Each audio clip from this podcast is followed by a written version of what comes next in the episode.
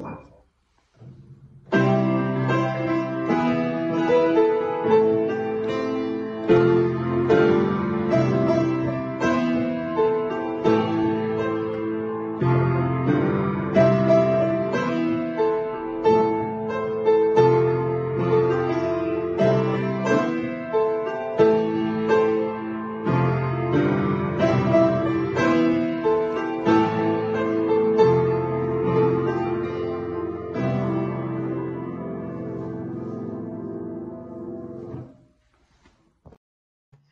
Queridos amigos, buenas tardes, días, noches, depende de cuándo estás escuchando este programa que hemos preparado para ti. Es la preparación para el programa del 12 de diciembre y hasta el 19. Claro, los puedes oír siempre todos, pero ese es el que preparamos y que lanzamos con tanto cariño. Este es el programa número 132 de Pláticas con Sentido. Lanzamos un nuevo programa cada semana. Así que, bueno, tenemos 132 semanas lanzando un programa para ti, para todos los que eh, confían en esta, en esta producción. Pero si te preguntas, sé que hay dos preguntas. La primera es, ¿quién es el chico? Que toca el piano y quién compuso ese jingle para Plática con Sentido. Ambas respuestas es la misma, es Eduardo Reyes. Es Vinton, lo encuentras ahí en las redes sociales, mi hijo Guayito, que lo amo con toda mi corazón, igual que Alita, igual que, igual que Andy. Y si la pregunta segunda es, si es la primera vez que nos acompañas, ¿qué buscamos con Pláticas con Sentido? Bueno, es un programa semanal.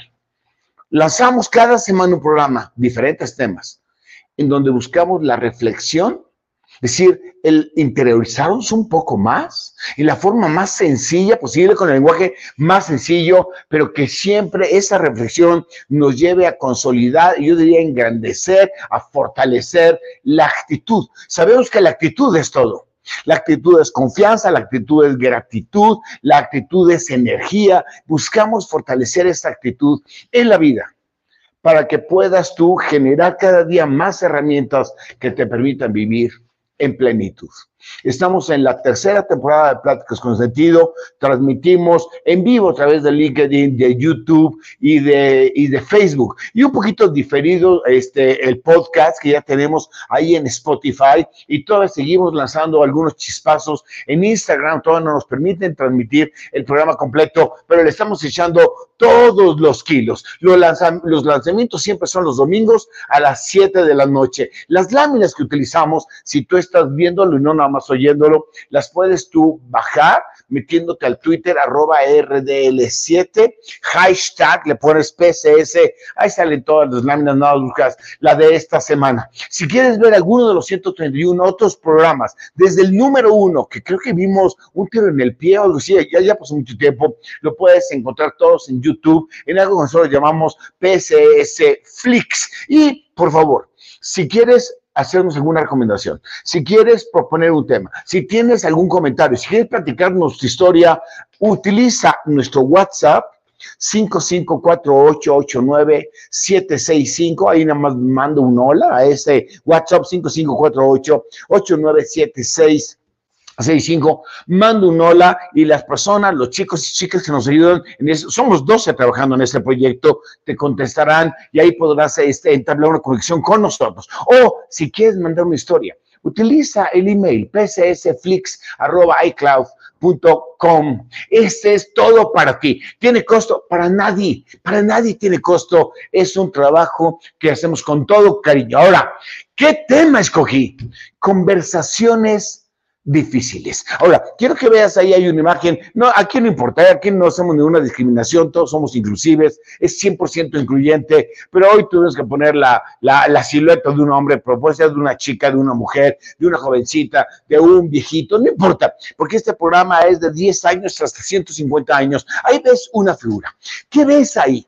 ¿Ves a un ser humano lleno de increíbles cosas, huesos, músculos, órganos, inteligencia, neuronas, corazón, ojos, este, orejas, eh, tiene cinco sentidos. Bueno, está increíble esto.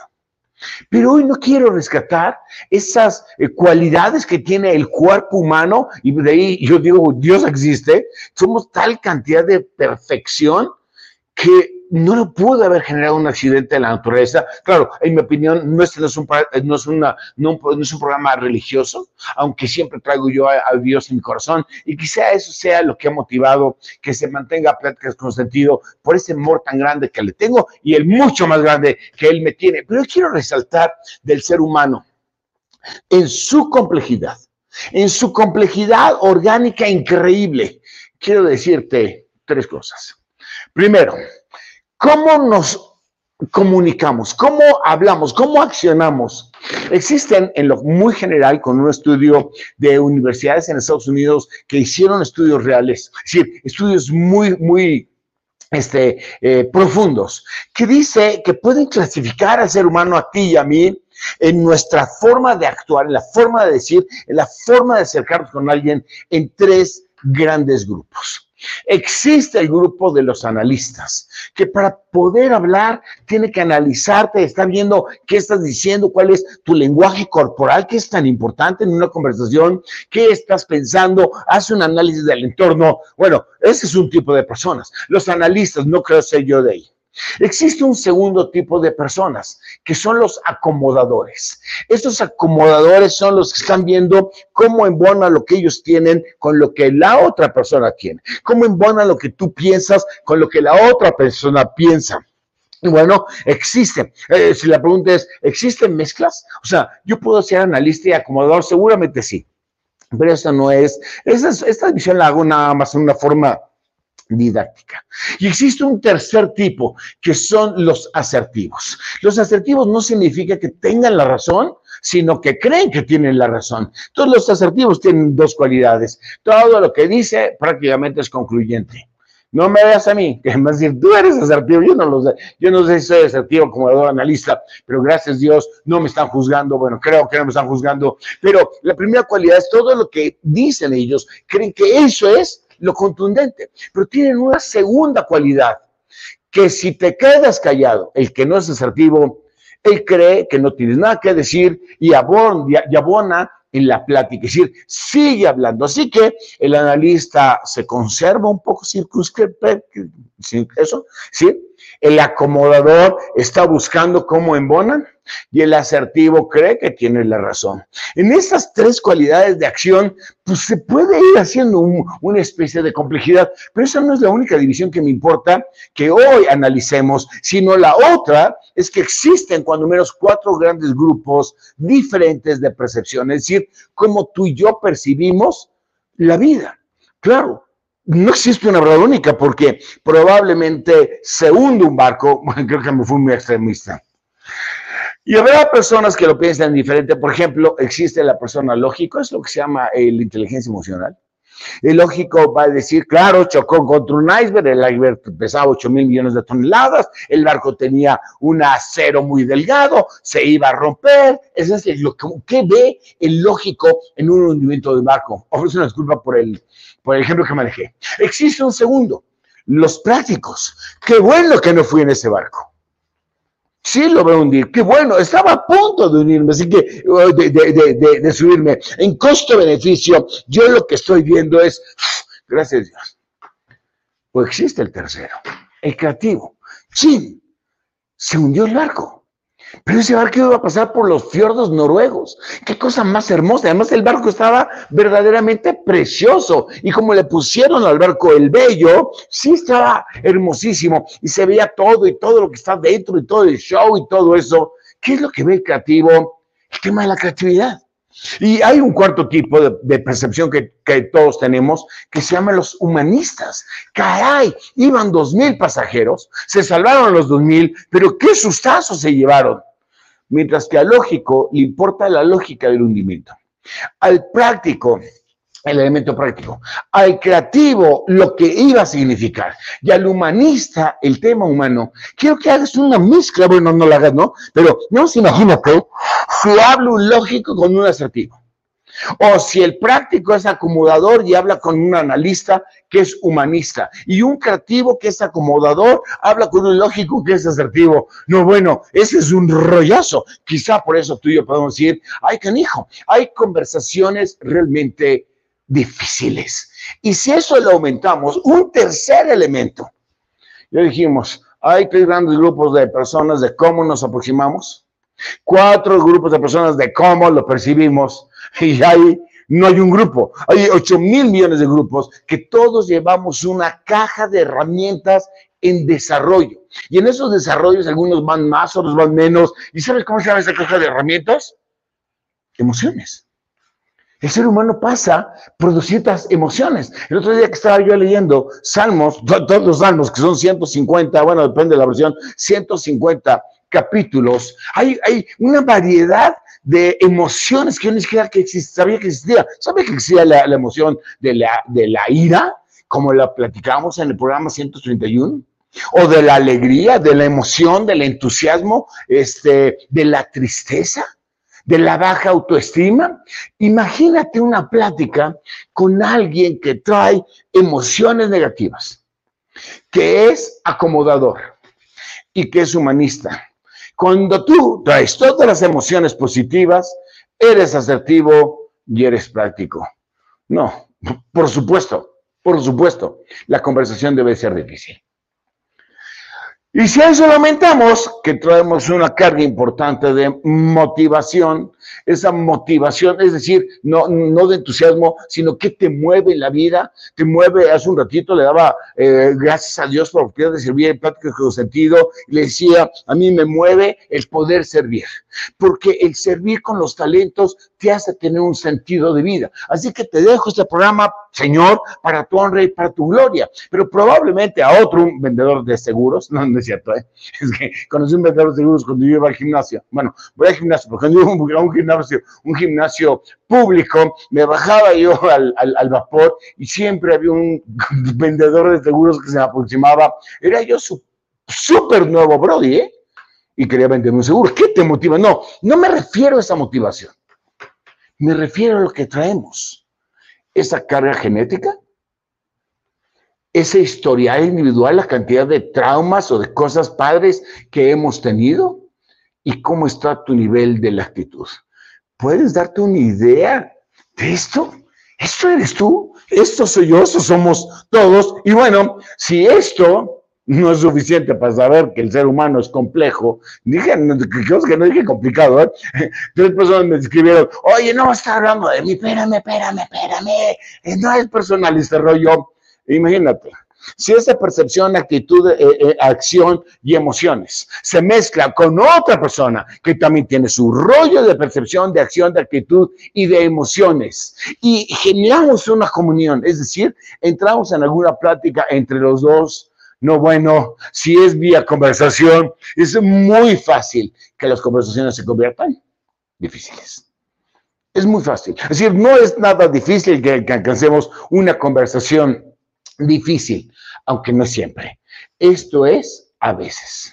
Ahora, déjame partir de una premisa, porque aquí vamos a tratar tú y yo de resolver el tema de una conversación difícil. Y la premisa que quiero compartirte es, normalmente, las conversaciones difíciles tienen un común, denominador. No te voy a exprimir, si no te voy a presionar, pero imagínate, ¿qué será? ¿El tema? ¿El lugar? ¿El momento? ¿Qué será el común denominador cuando se presenta una conversación difícil? Claro, ya la tienes la respuesta. La gente es el problema. En una conversación difícil, hoy arrancamos, primera premisa, tú y yo somos el problema. No es el tema, ¿eh? Y probablemente, aunque algún día vamos a, a, ver el tema del mensaje mensajero y el lugar en donde se da, y eso lo vamos a ver, pero bueno, la gente somos el problema. Porque a veces la gente está ansiosa, a veces la gente está miedosa, miedosa por la incertidumbre, porque no sabemos qué va a pasar. A veces la gente está incómoda. Y fíjate, yo te voy a, pedir que consideres algo muy propiamente hoy en la noche cuando vayas a poner tu cabecita en la almohada. ¿Qué es con lo que tú no puedes? Yo sé que muchos van a decir con injusticia, sí, sí, sí. Ese es un sentimiento con el que no podemos. Pero ¿qué es como tú, ser humano, con lo que no puedes? Con lo que todo ser humano buscamos en garantía, que se llama seguridad y certidumbre. Y cuando no sabemos obtener eso, cuando no sabemos valorar esa seguridad y certidumbre, muchas personas se volcan a buscar y tener control. Así que aumentale la gente que son controladores, la gente que no son controladores, la gente que tiene baja autoestima, la gente que tiene alta buena estima. Es la gente el problema, porque estamos ansiosos, miedosos, estamos incómodos.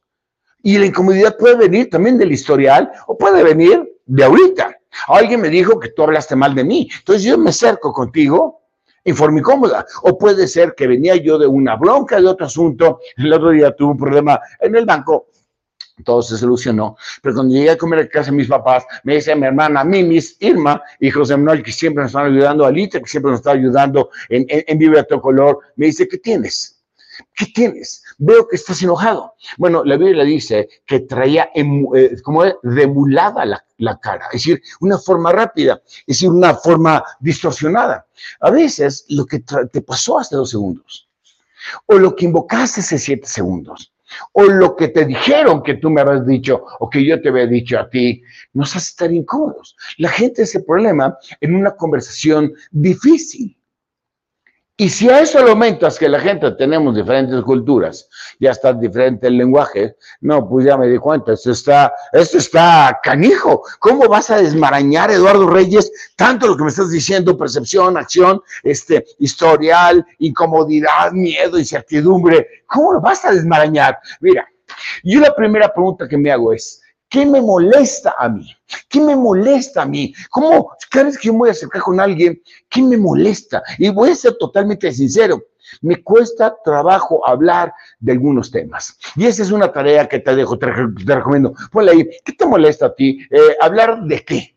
No como a mis papás les, les, les, les incomodaba hablar de sexo. Dale, a los chavos están cañones, pero bueno, les incomodaba hablar de sexo. A mí me incomodaba hablar de de las cosas que más me incomodan, a mí, reclamar. No puedo reclamar. Bueno, sí, sí puedo reclamar, pero me choca acercarme con alguien a tenerle que reclamar. Ya sé que muchos personas van a decir, oye, pero tú te pasas reclamando. Puede ser, pero me cuesta trabajo. Una conversación difícil se basa cuando yo voy a reclamar, o cuando tengo que ir a cobrar un dinero, o cuando estoy pidiendo un consejo autoritario, un consejo me lo dan y consejo autoritario. O cuando tengo que aclarar, es que fíjate que no fue así, no es como tú lo piensas, parece otra cosa, etcétera. Híjole, me cuesta trabajo o me cuesta trabajo notificar malas noticias, sobre todo cuando no tengo empatía, cuando no siento el dolor de la otra persona. ¿Qué te cuesta trabajo a ti? Entonces, si ya tú y yo dijimos que tenemos toda una carga, que vamos a enfrentar una conversación, se torna difícil porque algunos de los dos o uno de los tres o cinco estamos mal valdría la pena identificar qué es esa plática incómoda que te genera. Y entonces, una vez que llegamos a eso, podemos llegar a una primera conclusión. Y la conclusión es mi actitud. Claro, dificulta las conversaciones, porque la gente es el problema. Si llego apenado, si llego retraído, si llego molesto, voy a afectar, por supuesto, la conversación. Houston, descubrimos el problema. Llego incómodo descubrimos el problema. Ahora, ¿cómo lo desmañanamos? ¿Por qué no nos hacemos una pregunta? Y la pregunta es, y la pregunta es muy lógica, no importa si eres lógico, práctico, todo lo que dijimos. ¿Cuándo eres tú más eficiente al conversar.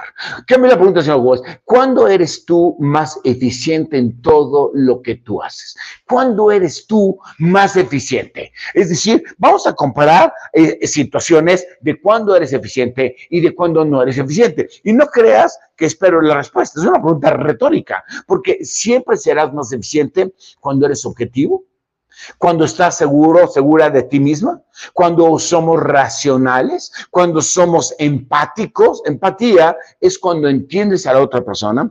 No significa simpatía, no significa que estás de acuerdo con él, pero con ella, pero lo entiendes. Y yo siempre he dicho, si vas a ser empático, la primera regla es quítate tus zapatos para que te puedas poner en sus zapatos. O cuando eres sensible, sensible a los demás, eres más eficiente o cuando eres abierto en la mente, eres más eficiente y cuando eres claro.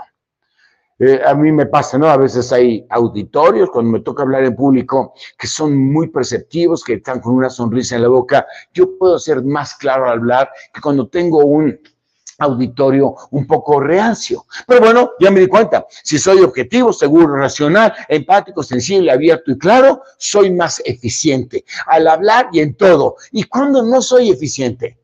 Cuando estoy ansioso, cuando estoy cerrado, no quiero escuchar, no quiero entender, cuando estoy inseguro, cuando estoy confundido, cuando soy rudo, cuando estoy frustrado o cuando estoy enojado. ¿Estamos de acuerdo con eso? Entonces, hay momentos en que de acuerdo a tus emociones eres más ineficiente, lo digo con respeto, y eres más eficiente. Y entonces, esa conversación difícil, ¿cómo la apago? Muy sencillo. Segunda conclusión, la dificultad en una conversación está en cómo decides tú y yo movernos entre estas dos listas. Si te vas al miedo, la conversación va a ser difícil. Si te quedas en lo racional, la conversación es menos difícil. Y entre menos conceptos de ineficiencia manejes una conversación, más rápido vas a hacer. Va a decir, pero eso, eso, eso, eso no es tan fácil. Dime, Eduardo Reyes, ¿cómo le vas a hacer? La respuesta es sencilla. El tema se llama dominio propio. O sea, si el todo de la conversación es cómo nos movemos entre las dos listas, entre la lista de la eficiencia y eficiencia, que conste que puedes hacer tu lista. Cuándo soy más eficiente y cuándo soy menos eficiente. Y entonces cheque tus dos listas y como tú te muevas en esta lista, es como vas a hacer una conversación más sencilla. ¿Y cómo lo vas a hacer? A través de un dominio propio que te puedas dominar y que quieras cargarte a la lista de la eficiencia. Dominio propio es carácter y temperamento. Con eso voy a concluir al rato qué es dominio propio, pero deje quedarme tantito ahí. No es difícil, perdón, nos es difícil. En una conversación, lo más difícil es oír dos voces simultáneamente. Tú vas a decir, ¿cuáles dos voces? Ah, y por cierto, también a la contraparte, ¿cuáles dos voces? La objetividad va en relación a lo que quieras lograr. ¿Estamos hasta ahí de acuerdo? Ese es un punto medular. ¿Qué quieres lograr? ¿Cuál es tu objetivo? Por ejemplo, quiero cobrar un dinero. Perfecto. Ese es 100% objetivo. Eso es la primera voz. Quiero cobrar un dinero. Ahí está la persona que me dé el dinero. Voy y se lo voy a cobrar. Ya entendí que me molesta cobrar, pero bueno, voy a ser objetivo, voy a ser claro, voy a ser seguro de mí mismo. Eh, luego vemos tú y yo cómo entablamos la, la, propuesta. Eso lo vamos a ver el próximo año. Pero cómo entablamos la propuesta. Pero quedemos con eso. Voy a ser objetivo. Me voy a sacar a esa persona para cobrarle lo de. No estoy viendo a nadie, nadie me debe dinero. Este, lo que me está diciendo. Pero ¿qué sucede? Que tú y yo tenemos una voz interior. Y esa voz interior te está diciendo, este hijo de Calimán, este hijo, no me paga, pero sí se gasta en otras cosas. La voz interior te está, está agrediéndote a ti por la injusticia que estás viviendo, aunque tu voz exterior dice que quiere cobrar. Tu voz interior le está diciendo, este cochino de trabajador no ha cumplido con el proyecto, pero yo le tengo que preguntar cómo va el proyecto. Este cuate no estudió, pero yo tengo que hacer que sepa. Hay siempre una voz interior que te está hablando de tus emociones. Entonces aquí ya tenemos un problema. Somos ineficientes, somos ansiosos, shalala, shalala, traes una voz interior, quieres ir a reclamar lo que no te gusta reclamar y quieres decírselo bien, pero la voz interior te está friegue y friegue. Este hijo no me paga, pero sí se gasta en otras cosas. Por eso yo le ponía aquí la objetividad, es decir, cómo te vas a mover entre las dos listas, va en relación a lo que quieras lograr. ¿Quieres sacar tu coraje? Hazle caso a tu voz interior. ¿Quieres cobrar? Hazle caso a tu voz exterior. ¿Quieres ofenderlo? Hazle caso a tu voz interior. ¿Quieres eh, poner en una buena relación en la conquista de lo que te deben? Habla entonces con tu voz exterior. Por eso yo decía en la lámina anterior, el cómo te muevas en el mundo de tus dos grandes emociones. Serás más eficiente, voz exterior, o serás menos, menos eficiente porque le estás haciendo caso a esa voz interior que está hablando de las emociones. Si esto es así, entonces tendríamos que entender lo que me está diciendo uno y el otro, separar las voces, canalizarlas y decidir tú qué quieres. Y yo diría que si la voz interior te está causando molestia, te está generando ineficiencia, tu objetivo es minimizar lo que esa voz te diga. Y entonces podemos llegar a una segunda conclusión, que creo que es la tercera, ¿eh? creo que me fui aquí en la lámina, tercera conclusión. La brecha entre lo que se piensa y se dice a más grande, la conversación es más difícil.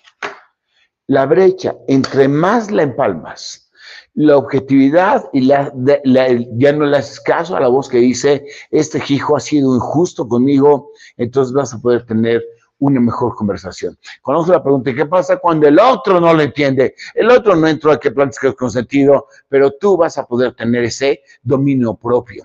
¿Y de dónde sale el dominio propio? ¿De dónde sale? A lo largo de los 131 programas que hemos tenido, solamente estamos buscando tú y yo fortalecer el carácter, fortalecer nuestra actitud, entender que todo pasa, y sobre todo la frase que característica, que caracteriza aquí a pleno sentido es, ve el pasado con misericordia, el presente con pasión y el futuro con esperanza.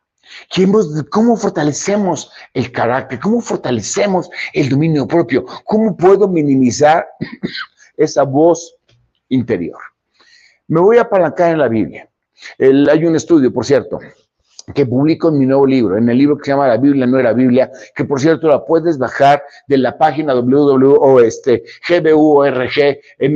aquí Irma y José Miguel me están haciendo el favor de mandarte las ligas o puedes mandar recoger una copia de papel. Pero yo digo, la gente que lee la Biblia es 47% más, menos ansiosa, 74% más segura, 82% más contenta, etcétera, etcétera, etcétera. Por eso me tengo que apalancar en lo que dice Gálatas 5, 22, 23 y dice, en cambio, el fruto del Espíritu es amor, alegría, paz, paciencia, amabilidad, bondad, fidelidad, humildad y dominio propio. ¿De dónde sale el dominio propio de tu espíritu? De lo que es verdaderamente importante para ti, para mí. No hay ley que condene estas cosas.